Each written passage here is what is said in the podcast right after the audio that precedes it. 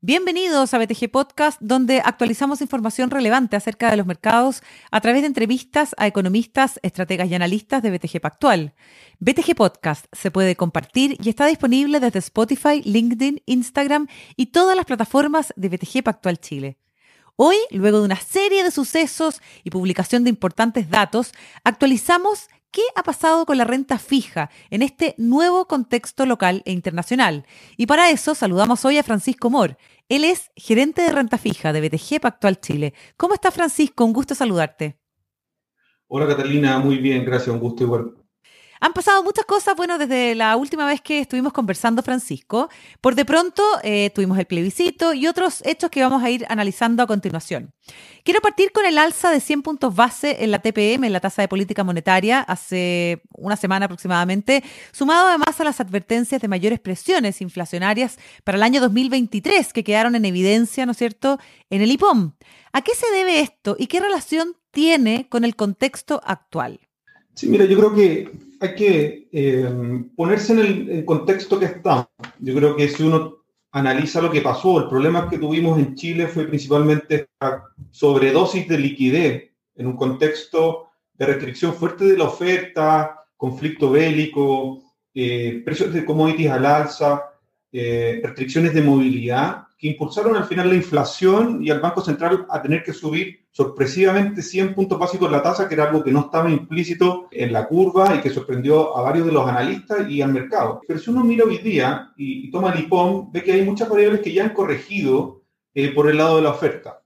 Los commodities, las tarifas de transporte eh, marítimo, los inventarios de las compañías, el sector retail están un poco más altos, por ende, al final, hoy día, el Banco Central lo que tiene que atacar es esta la fuerte demanda que todavía queda eh, por el lado de los hogares, que en el, en el margen ha ido disminuyendo. O sea, creo que, que la, la, capacidad de consumo de los hogares, y uno lo ve en el IPOM con una caída de 5.7 o 5.4 esperado para el consumo el próximo año, es, genera una mayor restricción de la liquidez. Entonces, hoy día, las restricciones de oferta que, vimos hace 12 meses ya no es un tema, creo yo, tan relevante. Eh, y por ende, la renta fija eh, se vuelve un poco más atractiva porque el Banco Central quizás va a tener que subir un poco más la tasa política monetaria, pero ya está en un nivel un poco más alto. Y eh, también da más tranquilidad al final el plebiscito y los últimos sucesos de estabilidad política local en poder tomar algo más de riesgo. Francisco, distintos analistas dicen que esto será por un tiempo prolongado. ¿Hasta cuándo proyectan ustedes en BTG que la renta fija local estará en lo que algunos definen como su mejor momento? yo creo que hay dos factores para definir el mejor momento. La renta fija los últimos 12 meses ha generado un muy buen devengo asociado a la inflación, eh, eh, y, pero no hemos visto una gran corrección en los niveles absolutos. hoy día, por ejemplo, estamos viendo un bono, un BTU 10 años en un, nivel del 2.05, el inicio de año estamos muy parecidos. O sea, no hemos visto gran ganancia de capital eh, por apreciación o por caída en las curvas de rendimiento, sino hemos visto gran, eh, retorno en, los fondos cercanos al 10%, en algunos casos, si uno toma algunos índices de referencia de bonos corporativos locales, que se asocia más a la inflación y al carry que generan las tasas. Para adelante, lo que, que nosotros estamos esperando es que el Banco Central tome una postura como lo, como lo indica su trayectoria, la que publica en el IPOM, de empezar a bajar las tasas y que la inflación en el margen eh, caiga más rápido de lo que hoy día tiene el mercado esperado. El mercado está esperando un 5.6% de inflación para el próximo año en un contexto de eh, una actividad que se debería contraer en torno al 1%. Entonces, algo no está cuadrando acá eh, y eso podría generar una apreciación de capital en los fondos de renta fija de mayor duración y por ende mantener eh, y validar este mejor momento que tú mencionas en la pregunta eh, que me hiciste. Perfecto. Francisco, ¿qué rol juega y cuánto influye en todo esto el proceso constitucional? Porque se está todavía definiendo y discutiendo a nivel político, hay que ver cómo se va a implementar luego, ¿no es cierto?, este nuevo proceso. ¿Cómo están midiendo este factor también? Mira, yo creo que este es el factor más importante en el mercado de capitales y en la renta fija particular. Nosotros lo que vimos los años anteriores fue una salida de flujo muy relevante de fondos mutuos, fondos de inversión, eh, a personas que buscaban dolarizarse, de llevar sus capitales a cuentas en el extranjero. Eh, hoy día, dado que los extremos se limitaron al final en el proceso constitucional, eh, ese ruido disminuye en, el margen. eso es positivo porque volvemos a ver flujos hacia la clase de activos. O sea, hay gente que está pasando de tener la plata en la cuenta corriente a invertir en fondos. Esto al final es un círculo virtuoso para hacer que las tasas bajen, hacer que los premios por plazo bajen y hacer que el spread de bonos corporativos bajen. Cuando sale el resultado del, del rechazo a la constitución, el CDS de cinco años de Chile cae fuerte. Y eso es un reflejo de que el mercado internacional, en cierta medida, ve un poquito menos de riesgo. Nosotros, hace tres años atrás, éramos la Suiza de Latinoamérica. Cuando había aversión al riesgo global, la renta fija en Chile eh, generaba ganancia de capital. En los últimos dos años eso no estaba pasando. Si bien hay que poner en contexto lo que está pasando afuera y el aumento de tasas de la Fed, eh, creo que el proceso constitucional es muy relevante y que lo lleven a cabo de una forma eh, con acuerdos generales eh, y, que, y que la nueva constitución no genere un aumento muy relevante en el déficit fiscal, que nos mantengan una buena clasificación, nos van a permitir como país seguir teniendo la opción de emitir en mercados internacionales, donde emitimos 6 billones este año de dólares, eh, y mantener nuestra clasificación. Es importante el ratio de deuda GDP para que Fitch, por ejemplo, mantenga nuestra clasificación en, A- y no nos caigamos a los niveles de triple B, que, que, al final es lo que hoy día está apreciado en el mercado. Hoy día, para los que no saben, eh, Chile tenía su CDS sobre el CDS de Perú. Sea, si bien tenemos más deuda, eh, creo que había un castigo eh, muy alto al riesgo país y espero que eso se vaya recuperando. Francisco, ante un escenario de mayor inflación y nuevas alzas de tasa de política monetaria, que es lo que tú proyectas y también lo que nos ha dicho, ¿no es cierto?, el Banco Central, ¿se recomienda mantener un portafolio con exposición a la renta fija nacional? Mira, lo que está hoy día implícito, ya se, esta alza de tasa política monetaria ya se encuentra incorporada en los precios. Entonces, esperar que suba no debería tener un impacto relevante al final en el, retorno de los fondos. Uno dice, oye, pero ¿cómo me está recomendando renta fija si el central va a seguir subiendo la tasa? Lo que, lo que pasa con la tasa es que es la tasa de corto plazo la que sube. Pero la tasa de mediano y largo plazo lo que incorpora no solo esta subida, esta subida lo que hace es sacar esta, al final eh, exceso de liquidez y generar una recesión como la que vamos a ver el próximo año eventualmente. Eh, y esto hace que la curva de rendimiento más larga caiga y eso genere valor. Y por el lado de la inflación, yo creo que eh, si bien vamos a seguir viendo eh, niveles de inflación o prints eh, puntuales altos los siguientes meses, para el histórico, esta va a empezar a caer. O sea, va a empezar a caer eh, y lo que es sano. ¿Por qué? Por lo que comentamos anteriormente. Mayor oferta, más inventario. Lo que nos complica un poco es la depreciación de tipo cambio, que en Chile tiene una transferencia relevante a precio, pero también eso va, va a depender más de lo que haga la Fed eh, y la tasa de instancia allá.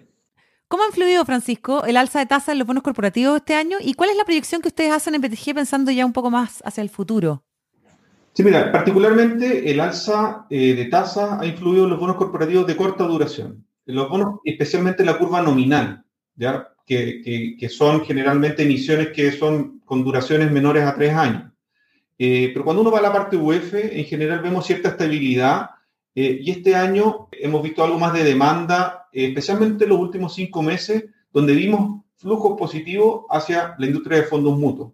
Eh, también el que no haya habido rescate de los fondos de pensiones eh, genera estabilidad en la parte más larga de la curva de rendimiento, en el spread de bonos bancarios, eh, lo que lo consideramos como positivo. Y para el próximo año yo soy optimista en, el, que el central va a tener el espacio para bajar tasa. hoy día BTG espera que la tasa de política monetaria cierre el 2023 en un 6%. y eso debería tener una incidencia positiva a la tasa de estos bonos corporativos de mejor clasificación, incluso en un contexto de recesión. Mm. ¿Y cómo se puede invertir en renta fija local a través de BTG hoy día, Francisco? El acceso a los fondos de BTG es para todo. Hoy día es súper fácil a través de nuestra página hacerse cliente, invertir en una cuota de un fondo mutuo o comprar por ahí mismo un fondo de inversión. Creo que el acceso a estos vehículos es cada día más amplio. Se puede hacer a través de BTG Pactual o a través de otra empresa que venda nuestros productos. Perfecto. ¿Cuáles son los mejores vehículos para invertir en renta fija local? Que esa es otra inquietud que también muchos se hacen. Sí, eh, mira, yo creo que no hay ni mejor ni peor vehículo. Yo aquí, acá en este punto depende mucho del perfil de riesgo de cada cliente. Para los que son muy aversos al riesgo está la opción de los money markets, que entregan retornos súper atractivos por el nivel alto de tasa política monetaria, que hemos conversado, que el central lo ha llevado, eh, a nivel del 10,75, que es un nivel eh, histórico. Eh, y para los que quieren ir asumiendo más riesgo o cubrirse la inflación, está el fondo como renta local o fondos de inversión que pueden invertir el total de su cartera porque el requerimiento de liquidez es bastante menor que en un fondo mutuo eh, que tiene pagos eh, a tres días, entonces para, o, al día hábil siguiente, dependiendo de la estructura del fondo mutuo. Entonces, como te decía, depende mucho del perfil de riesgo, pero sí creo que la gente tiene que tomar esa caja que tiene disponible, no dejarla en la cuenta corriente, buscar vehículos que le permitan rentar algo y que compensen al final la pérdida adquisitiva que significa eh, el tener inflaciones altas. Francisco, y en cuanto a la renta fija internacional, ¿el panorama es parecido? ¿Cómo proyectas tú el desempeño en, este último trimestre? Mira, en la renta fija internacional yo creo que vamos un poco atrás respecto de la evolución de la tasa política monetaria. Eh, ayer tuvimos el dato de inflación de Estados Unidos que sorprendió fuerte al alza, especialmente la subyacente, lo que hizo que el mercado proyectara en la curva rendimiento dos alzas consecutivas de 75 puntos básicos eh, y que eventualmente la tasa terminal de la Fed llegue a un 4.4, 4.5, va a depender un poco de cómo siga evolucionando estos días. Eh, entonces, a diferencia de Chile, eh, la Fed va un poco atrás. Latinoamérica y Chile anticipó las alzas de política monetaria y estamos en Chile ya pensando cuándo bajar y en, en, Estados Unidos están empezando cuánto subir. Eso tiene un efecto negativo en los activos eh, que tienen link eh, a dólar, eh, pero creemos que ya hay varios actos de eso incorporado. Y aquí hay que tener especial atención en cómo evolucionan las inflaciones subyacentes y cuál es el efecto macro que tiene este costo de fondeo más alto en la economía americana y global. Francisco, ¿qué recomendaciones darías por último a los inversionistas que quieren invertir en renta fija local e internacional? Para los inversionistas es súper importante definir su perfil de riesgo. Una vez definido este perfil de riesgo, creo que en el caso de renta fija local, eh, esperamos que el sentimiento mejore hacia adelante. De cara al proyecto constituyente, creo que es súper importante eh, en la medida que esto se consolide y haya más claridad, eh, va a haber más apetito por tomar riesgo local no dejar los fondos en, la cuenta corriente, sino tomar riesgo en, fondos mutuos o fondos de inversión. Eh, esperamos que la senda de inflación eh, vaya cayendo, o sea, que las presiones inflacionarias para adelante disminuyan, lo que va a permitir que el Banco Central de este ciclo bajista de tasa que todos esperamos en un contexto macroeconómico súper deteriorado. Entonces, creemos que aumentar duración eh, hace mucho sentido y también quizás si esperamos menos inflación, ir nominalizando levemente esa estrategia dentro de la alocación de riesgo que asuma cada cliente. Por el lado internacional, yo creo que todavía hay que ser un poquito más cauto. Hay que, hay que ver qué pasa el 21 de septiembre con la Fed eh, y el tono que tome Powell en el, en el discurso. Exactamente, súper importante. Vamos a estar pendientes de todas maneras de ese hecho ya la próxima semana. Francisco Mor, gerente de renta fija de BTG Pactual Chile. Muchas gracias por haber estado hoy día en BTG Podcast. Catalina, muchas gracias a ti. Un gusto como siempre. BTG Podcast se puede compartir y está disponible desde Spotify, LinkedIn, Instagram y todas las plataformas de BTG Pactual Chile. Hasta pronto.